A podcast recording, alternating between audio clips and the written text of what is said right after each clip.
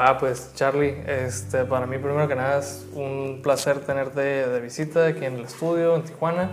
Y se me hace siempre como curioso porque eh, dentro de la industria pues siempre terminamos viéndonos en lugares súper diferentes, ¿no? Pero este, pues haciendo como poquita memoria, siento que desde un inicio siento que has sido de las personas en mi carrera que siempre sentí como, como un montón de apoyo y pues hemos tenido como desde cotorreadas hasta pláticas como este, de todo tipo y como siento como que eres una de esas personas que, que siempre ha habido como este, no nada más una relación como superficial, como que siempre hay algo más de sustancia ahí de, de, de que hablar y de que tener, ¿no? Y este, también algo como para mí muy especial fue que tuviste, fuiste uno de los que me hizo mis, mis Dermal Punch de las conchas ya hace algunos años, 2006, ¿no? Algo así. Hola. Y este, pues bienvenido y quisiera que nos dieras tal vez tú una pequeña introducción a, a quién es Charlie Pastrana. Hola, este, el placer es mío. Está chido venir a visitarte. Eh, pues sí, como dices, ya unos añitos, ¿no? No, no recuerdo bien cuántos, pero eh, haciendo memoria, sí, este, hemos tenido un par de experiencias juntos, Sí. como dices, en, en muchos este, ámbitos, ¿no? Desde Sí. buenos reventones, buenas charlas, Sí, en temas profesionales y, y justo tenía curiosidad de venir a visitarte porque la verdad es que me ha llamado mucho la atención el crecimiento que has tenido aquí en tu propia ciudad, ¿no? Está súper padre ver. Gracias, gracias. Pues creo que ese crecimiento no es propio, ¿no? Se va dando junto con las de joyería, con el, con el, con el estudio, con, con Tía Juana, con Charky, con los tatuajes. O sea, como que siento que ahorita estamos en un punto donde todos ya nos dimos cuenta que todos dependemos de todos y todos nos estamos echando la mano, ¿no? Como, como debe ser. Sí, interesante, ¿no? Lo que está pasando. Justo sin ustedes, nosotros como compañía, no podríamos lograr lo que se logra. Entonces, Sí. está padre la cadena que se está logrando justo en nuestro país, porque eh, recuerdo que antes teníamos que recurrir precisamente a otros países, a otras este, Industrias. clientes, industrias, y ahorita está padre lo que se está logrando sin, sin darnos cuenta, ¿no? Sí, siento que estamos viviendo una de esas eras en las que viendo hacia atrás va a decir como que, oye, qué loco cuando no había una industria de esto en México y de pronto estos fueron las personas que dieron a cabo para, ese, para esa industria, ¿no? Este, pero bueno, yo creo que ya estamos hablando más como de la, de la joyería y eso, pero a mí me interesa también un poquito saber como tu experiencia en los inicios del piercing. En realidad, en este, en este eh, medio no, no he hablado mucho de perforaciones, pero se me hace interesante teniéndote aquí. Pues tú, yo te tengo como de los pioneros del piercing en México, ¿no? Entonces, ¿cómo fue tu experiencia plantando esas primeras semillas en- de esta industria aquí en México? Ok, pues todo fue em, gradual, podría decirlo así, porque la verdad es que nunca me imaginé que se convirtiera prácticamente en mi único trabajo. No, no he tenido otro trabajo en la vida que es hacer perforaciones o hacer joyería. De alguna forma van muy relacionados. Eh, nunca, nunca, nunca he tenido como una, una expectativa a, a cumplir. Simplemente me, me ha gustado bastante. Eh, es un poco difícil contestar esta pregunta porque no lo veo ni siquiera como un trabajo ni una meta. Simplemente me gusta, me, me gusta y cuando volteo atrás ya pasaron 25 años, ¿no? Sí, está loco. Sí. Pero ¿cómo fue? ¿Cómo sientes que, o sea, porque es muy diferente de lo que se vive ahorita con el piercing en México de lo que se vivió en ese tiempo, ¿no? Es curioso, eh, sí veo una diferencia abismal, pero en aquellos entonces, algo que, un fenómeno que está pasando en todo el mundo, no sé cómo sonaría, pero, pero ya se vivía en México en esos entonces. Eh, ¿En lo- qué sentido? en cuestiones de- del fenómeno, por ejemplo, del oro, el tipo de clientela que se está manejando, no me refiero a un estatus social, sino los gustos. Eh, yo tengo una tienda que se llama Dayax, que recuerdo que hace un par de años eh, hacíamos todo lo que, lo Sí, que se sí. está demandando ahorita. Por eso te considero pionero, porque yo siento que tú ya tuviste experiencias que nosotros apenas estamos empezando a tener, ¿no? Claro, por eso te comentaba que es difícil contestar este tipo de preguntas porque no es nada nuevo para mí como perforador, pero sí es nuevo ver cómo ha cambiado, ¿no? Realmente. Sí, a mí como que frecuentemente pregunta a gente como que, ah, es que se puso de moda el piercing, ¿no? Y les digo, pues llevo 15 años perforando y siempre he perforado, o sea, como que nunca he dejado de perforar, simplemente se van como cambiando los mercados o la gente que se, que se viene a perforar, ¿no? Creo, creo, que ha evolucionado en muchos sentidos y creo que ha evolucionado y, y, me encanta ver esa evolución porque te comentaba, o sea, antes teníamos que recurrir a otras... Eh, otras industrias, y no me refiero como eh, diferentes, sino a otros países, para poder lograr algo. Y me da mucho gusto que esté haciendo de una forma correcta y teniendo buenos resultados en México. Y realmente que si, si lo, como lo que dijiste del oro en México, ¿no? O sea, la compañía más reconocida a nivel mundial de oro está hecha por manos mexicanas. Sí, exacto. Entonces, como que nosotros tenemos eso muy arraigado, ¿no? O sea, el oro y la joyería están en la cultura mexicana desde sus inicios, por así decirlo, desde antes de que fuera cultura mexicana, por así decirlo. Claro. Y pues qué bonito que, que, se esté retomando y que se estén aplicando esas... Eh, como esas tradiciones, ¿no? De, usar la joyería con, piedras preciosas y con el oro y, sobre todo un oro que se está manejando, como en tu caso, con oro que tiene mucha textura, o sea, que tiene mucho que se nota así como que está hecho por manos, ¿no? No por una máquina así que lo está fabricando. Claro, pues justo esa es la parte que me gusta en lo personal mostrar como marca, eh, tener un poquito la esencia de lo que es Charlie, ¿no? De lo que he vivido en estos años. Entonces, eh, creo que se está logrando ponerse distintivo ¿no? de la marca. Y no por querer ser diferente, simplemente tratar de ser, traducir lo que es Charlie en joyería. ¿no? Y ahorita que dices eso, pues realmente eso es lo que me interesaría. Eh, tal vez yo tengo una idea de quién es Charlie, pero tal vez gente que esté escuchando esto no tiene ni idea de quién es Charlie, ¿no? Entonces, ¿qué, eso, a, qué te refieres? ¿Qué, qué es lo que quieres eh, representar? Bueno, vamos a empezar justo por eso. Eh, creo que lo inicié... Me, me, presenté un poquito tarde, pero una vez soy Charlie. Llevo... Si hubiera seguido perforando, llevaría 23 años perforando.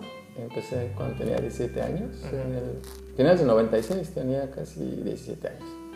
Eh, dejé de perforar cuando tenía 20 años, pues llevaba 20 años perforando aproximadamente.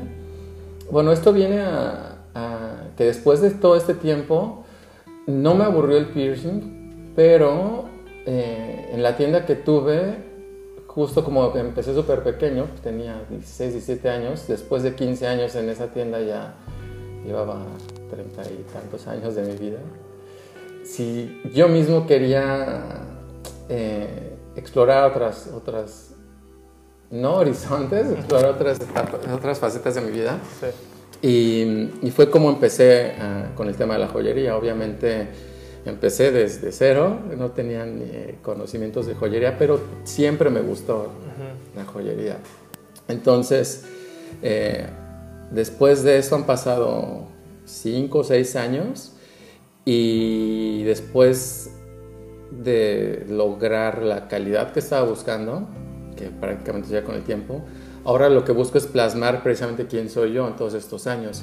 El nombre de Secret Symbols eh, no es tan místico como parece, ¿no? Para mí estos símbolos sagrados han sido, no sé, símbolos de marcas de patinetas, de bandas que me han marcado, eh, claro que algunos símbolos este, de las eh, culturas budistas o hindús todo esto para mí es Secret Symbols, es lo que hay detrás de este, del nombre de la marca, no es nada más algo tan místico, ¿no? Sí.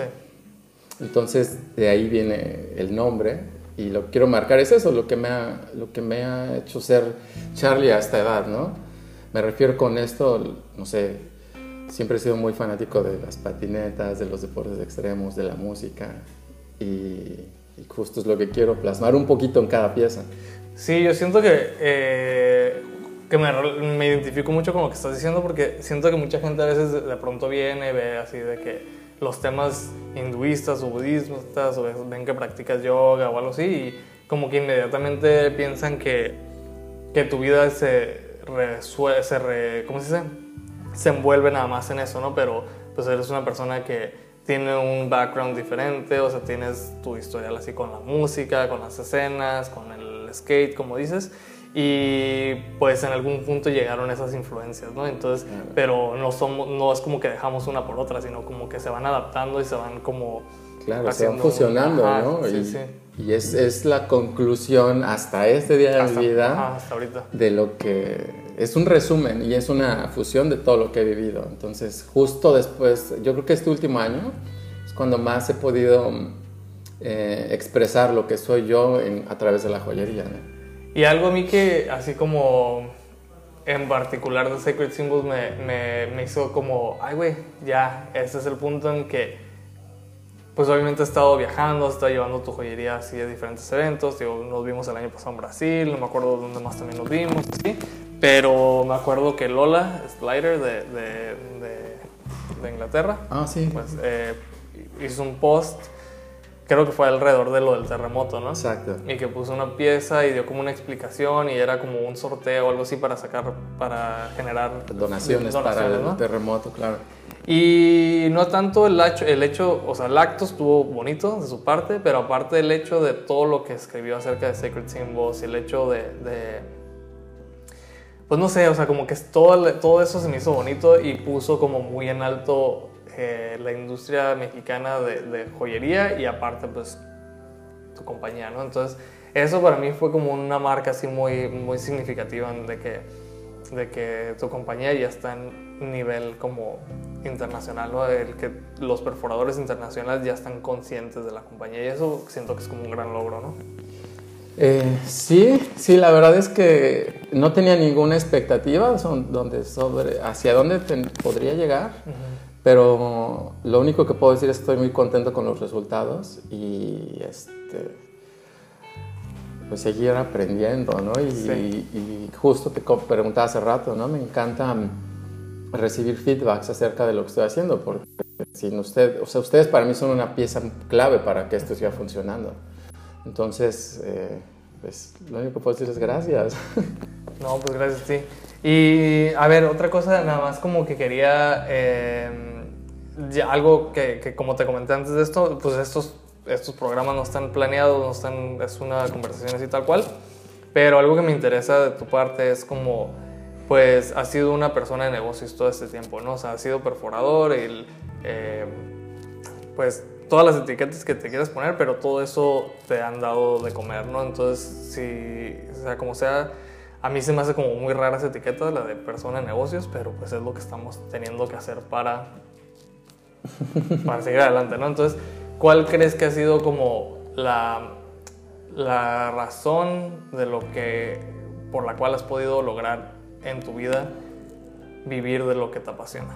Eh, es, es fácil porque justo cuando dices vivir de lo que te apasiona, simplemente la pasión es la que te lleva a hacer las cosas. Cuando haces las cosas bien, creo que todo lo demás es una consecuencia. El dinero, éxito, lo que tú quieras, creo que es una consecuencia. Entonces, eh, no hay una fórmula más que constancia, honestamente. Eh, me ha gustado siempre tratar de ser muy ah, curioso acerca de las cosas que hay. Siempre me pregunto hasta qué nivel podríamos llegar en lo que sea. Y claro, es muy sencillo, realmente no hay nivel, no, eh, no hay este límite, perdón. Sí, Eh, los límites cada quien se los genera, ¿no? Claro, es algo imaginario para mí, honestamente. Entonces, romper con ese estigma de que hay límites o de no podemos, y eso fue el primer paso. Lo demás llegó solo, simplemente Sí. con constancia. Sí, yo, y, y también me, me recuerdas poquito a, a las épocas en las que te conocí. Yo tenía 18 años, 19 años, no sé, y estaba justo dejando a un lado como pues, la escuela, la seguridad de estar en una familia, todo eso por, por, por una misión que tenía sin saber cuáles iban a ser las consecuencias ni el resultado. Y en lo que me- menos te lo esperas ya pasaron 15 años, ¿no? Entonces, Claro. eh, pero realmente todo lo que se va adquiriendo lo tienes que ir aplicando, ¿no? Y, y- y- y siento como que hay muchas veces que vemos amistades, familiares, gente cercana, que encuentran como lo que les llama la atención o donde se sienten cómodos y ahí, ¿no? Entonces hay gente que se jubila después de 30 años de hacer un trabajo que nunca les gustó, ¿sabes? Entonces como que... Claro, sin darse la oportunidad de explorar o de, de ver hasta dónde son capaces de llegar, ¿no? Entonces yo creo que aquí más que... Eh, aparte de la constancia, yo creo que la meta real es vencer tus propios miedos, o sea... Verte al espejo y saber quién eres y saber de qué eres capaz, ¿no? Sí, eso, eso es como algo súper... Lo que, lo que dices, vencer los miedos, creo que ese verse en el espejo es el miedo que más gente tiene que enfrentar, ¿no? Porque es como lo más... Porque todos vivimos como con ciertas eh, facetas o etiquetas que queremos representar quiénes somos, pero a fin de cuentas tú estás consciente que eso lo estás agregando tú a algo que está más adentro, ¿no? Entonces, cuando realmente ves en el espejo y te quitas todo, ese, todo lo que traes y dices, güey, güey, pues ¿quién es este, quién es este güey? Claro, muchas veces no te va a gustar lo que ves, pero esa es nuestra realidad y de ahí empieza todo, porque es donde podemos cambiar lo que queramos. Sí. Pero si no somos capaces de confrontarnos a nosotros mismos, vamos a vivir engañados y limitados de muchas maneras. Y algo también que me llama mucho la, la atención de, de, de, lo que conozco de ti, así es que siento que eres una de esas personas que lo que hace, lo, lo hace con respeto y como con, con dedicación y, y, y, que no te lo tomas a la ligera, ¿no? Es como que si vas a hacer algo, lo vas a, le vas a poner su tiempo y su, su debido, este, pues sus pasos que, que son requeridos, ¿no? Sí, eso es por, yo creo que se define en, en pasión, me gusta siempre analizar realmente, ser honesto conmigo, precisamente vuelvo al, al, mismo tema de que te comentaba, de confrontar tus propios miedos y saber quién eres o qué quieres. Esto lo, lo, practico muy seguido para poder saber en qué dirección voy. Y una vez que tengo claro qué es lo que quiero, pues lo único que queda es eh, tratar de hacer lo mejor que se pueda. ¿no? ¿Qué, ¿Qué, técnicas uh, utilizas? ¿Qué te ha servido? ¿Qué herramientas te han funcionado para, para llegar a, esas, a esos puntos? O sea, como cuestión de práctica, no sé si meditación o alguna otra cosa que te, que, música, o sea, que te sirve para encontrar ese centro de, de quién eres. Eh, te mentiría si digo que la meditación, la meditación me, me ayuda, pero para, para encontrar otras partes de mí, ¿no? Eh, lo resumiría al respeto por lo que hacemos, por cualquier cosa. Sí. No, pues qué chido. Sí. Este, ¿Qué planes tienes así como a futuro ahorita con, con la compañía y todo? Eh, lo que sigue ahora es... Eh... Bueno, qué buena pregunta. bueno, nada más está, o sea, ¿tienes algún, como algo estructurado nada más estás yendo como, como se van desarrollando? No, cosas? sí tengo un par de, de... ¿O no quieres revelar tus secretos? No, no, no. Tengo un par de, de, de, ideas en mente, no quiero decir metas, pero no, no quiero comentarlas simplemente porque no quiero decretarlo y si uh -huh. no lo cumplo, sí, sí. sentirme frustrado. Lo único que sé es que quiero seguir este, eh, mejorando lo más que pueda. Sí. sí, sí, tal vez no es una respuesta muy concreta a lo que me preguntas. Tampoco quiero sonar como muy aventurado sobre lo que viene, ¿no? Y yo lo veo de dos maneras. Fíjate que a mí me ha funcionado el decretarlo porque entonces ahora es como que, pues ya lo dije, ahora hasta que lo cumpla. Y por el otro lado también, si no lo dices, como que pues si se logra, chido, y si no, pues, ¿sabes? Entonces creo que tiene sus, sus pros y sus cons. Sí, más que nada es porque no quiero presionarme, porque soy de la misma forma. Si lo digo, tengo que hacerlo. Y, sí, y estoy en un momento en el que quiero este, darme un poco más de tiempo para mí, para sí. crearlo de una forma más tranquila. Honestamente, no estoy buscando nada. Eh, no tengo una meta tan, tan, tan, tan clara. Uh -huh. Porque al final de cuentas el futuro siempre es un poco incierto. Sí, creo que también otra cosa que se ha dado en común con la gente que he platicado es que lo único que quieren es como que hacer su chambita y tener una buena vida, tener una buena calidad de vida, ¿no? Que es lo que estamos hablando hace rato. Claro. Y siento como que mucha gente tiene esa idea de que, pues de que va a estudiar esto para tener este título y poder tener ese trabajo y poder tener esta casa y poder tener este carro y de pronto eh, se vuelve una serie de metas como que cada vez más inalcanzables y más y más y más O insaciables también. Ajá, y de pronto llegas a 60 años con todas tus cosas y dices como que, ¿ahora qué hago? ¿Qué, viví? O sea, como que siento...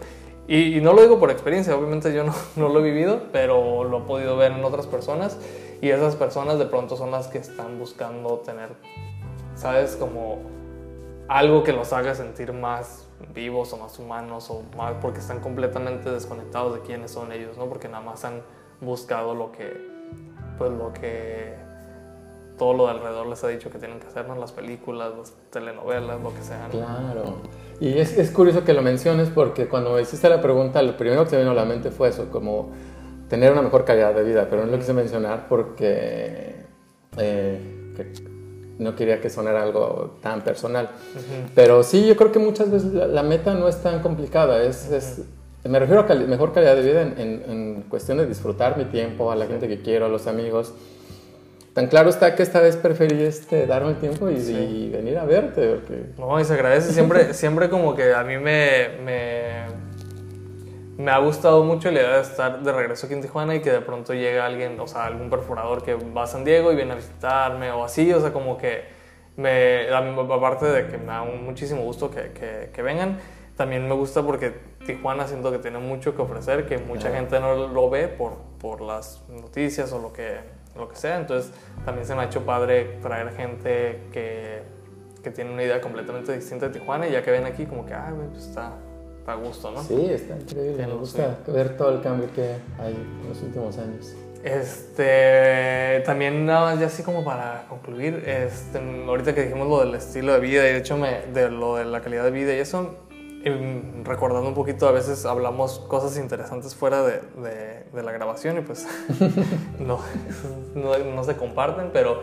algo que sí estamos hablando es como lo del sentimiento que tienes cuando estás endeudado, ¿no? Entonces, eso es algo que muchos hemos vivido y yo siento que la, mejor, o sea, la calidad de vida no necesariamente se da con tener los millones en el banco, pero simplemente tener esa, esa, esa como como ese pasito extra en el que no te sientes hundido en, en, en, deudas o estresado, te hace sentir tan mucho mejor que eso ya es suficiente, ¿no? Entonces, como que yo creo que esa es la meta, yo creo que si pudiera darle un consejo a alguien es no buscar tener los millones, sino nada más buscar no tener deudas. O sea, como que nada más llegar a ese punto y ver qué se siente. Y ya cuando llegas ahí, porque mucha gente llega a ese punto y dice, ah, pues ahora voy a comprar el carro porque, porque ya no tengo deudas. Y te deudas con otra cosa y sigues en la misma. No, ah, ahora voy a comprar eso porque no te... Entonces... Puedes entrar en el mismo loop. Ajá, entonces nada más llegar a ese punto de que, ok, no debo nada, a ver qué, y, de pronto te cae un dinerito y pues se te hace más fácil irte a comer algo chido o lo que sea, ¿no? Entonces, ese en lo particular ha sido un punto en mi vida que, que, que por lo menos ahorita estoy disfrutando, no estoy seguro que siempre vaya a ser así, pero pero siento que sí es muy, muy importante. Siento que el, el, el, la forma en que se ha desarrollado el sistema económico está para que todo el tiempo sientas la necesidad de, de estar consumiendo, de estar debiendo algo, ¿no? Claro, y, y, el problema es grave porque a veces se nos puede ir toda la vida. Eh, tal vez no tenga nada que ver o de alguna forma si se relacione. Se me vino a la mente algo que platicaba con un amigo hace poquito. Eh, Espero nadie se sienta ofendido. Seguro alguien sí. Cuando hablamos, escucho muchas veces que todos aman el piercing. Eh, pocas veces lo digo, pero, pero bueno. Me quedé analizando un poco cuando todo el mundo dice que ama el piercing. Honestamente creo que hay gente que no ama el piercing, sino ama el estilo de vida que se puede dar con esas ganancias. Eh, ¿A qué viene esto? Que después de eso eh, se liga por el tema de que empiezan a lograr cosas materiales y se vuelve algo insaciable. Entonces, este amor que supuestamente había se vuelve ya en, en, otra cosa, que esa otra cosa te va llevando a obtener muchos bienes materiales, pero como te vuelves insaciable, eh, te empiezas a crear problemas tú mismo que no necesitas. Entonces todo lo que empezaste amando terminas odiándolo porque se vuelve un círculo vicioso. no sé si me, me explico. Sí, sí, sí.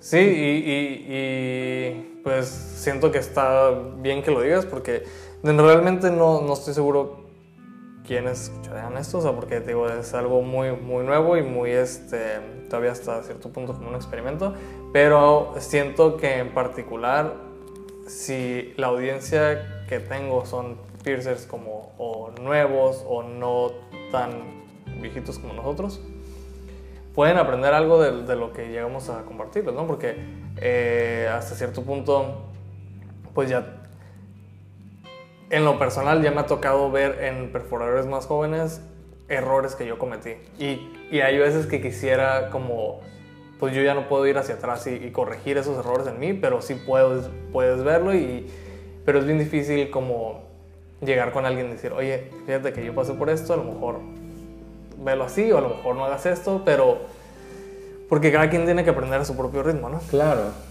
Sí, pero justo nosotros aprendimos en un momento en el que no había mucho background sobre todo esto. Entonces ahora, después de todos estos años, se va creando una historia. Eh, qué padre que podamos ser parte de, estos años de los inicios, que tal vez sí es una responsabilidad de nosotros como eh, poder compartir nuestros errores y, a esto venía con, todo, con todos estos comentarios. Vuelvo a lo mismo, ¿no? Hay gente que de repente, no dudo que no amen el piercing, pero muchas veces termina amando más la vida que se pueden dar con los ingresos del piercing y se les olvida la esencia. Eh, esto conlleva precisamente a los errores de los que hablamos. Eh, me podría considerar que he tenido muchos errores y justo lo que acabas de decir es, es importante compartirlo de alguna forma para que estas nuevas generaciones no pasen por todo eso, ahorrarles los problemas que tal vez ya hemos pasado o esas experiencias que sabemos que podrían pasar.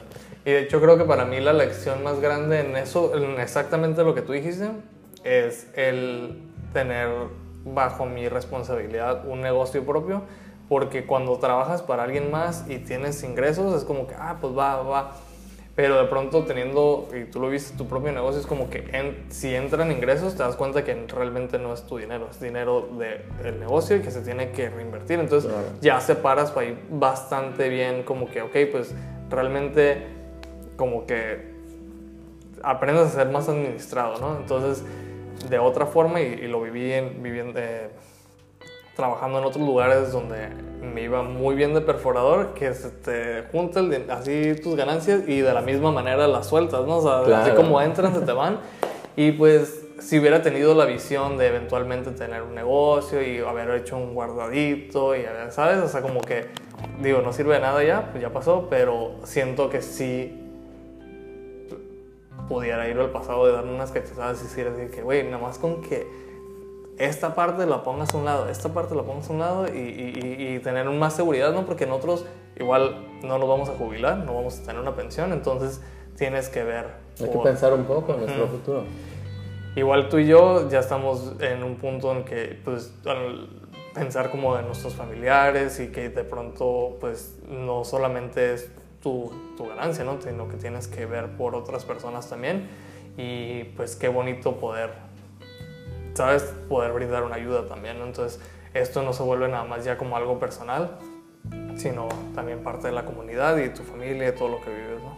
Claro, ahora, ahora se vuelve, ahora nos volvemos el conducto para muchas cosas. Nosotros nos volvemos el conducto para hacer la experiencia eh, de una persona que se poner una perforación, pero también nos volvemos el conducto para poder dar apoyo a otras personas. Entonces, em, eh, con el paso de los años, eh, es más la satisfacción de poder tener la oportunidad de dar a realmente recibir algo. Entonces creo que una de mis mayores satisfacciones es poder eh, compartir y con esto voy a, también es una responsabilidad poder compartir hacia las nuevas generaciones, ¿no? Como decías, no podemos dar vuelta atrás, pero tal vez lo que sí podemos hacer es compartir nuestras experiencias y qué no deberían de hacer, ¿no? Oye, ahorita como que me llegó la idea, o sea, qué padre que tú y yo realmente colaboramos igual que otros perforadores porque, o sea, tú estás poniendo tu diseño y creando una pieza y de pronto llega a mis manos y yo pongo la, o sea, como encontrar el lugar donde va a ir en la oreja o donde sea, ponerlo, o sea, como que qué bonito que, que sin darte cuenta terminas teniendo como estas colaboraciones con gente y un montón de gente por ahí en el mundo anda rondando con, con estas, con estas este, como uniones entre lo que tú haces y lo que el perforador hace, ¿no? Claro. Está padre. Sí, la verdad es que está súper padre, por eso decía hace rato que lo único que puedo decir es gracias a todos ustedes, porque sin ustedes pues, tampoco podría funcionar esto. Ah, pues está chido, Charlie. Pues hay que cortarle ahí. ¿Algo más que quieras decir? Eh, no, gracias. Un placer andar por acá de visita en tía Juan. Pues espero no sea la última vez. Para nada, estaremos de visita más seguido. Va. Vale.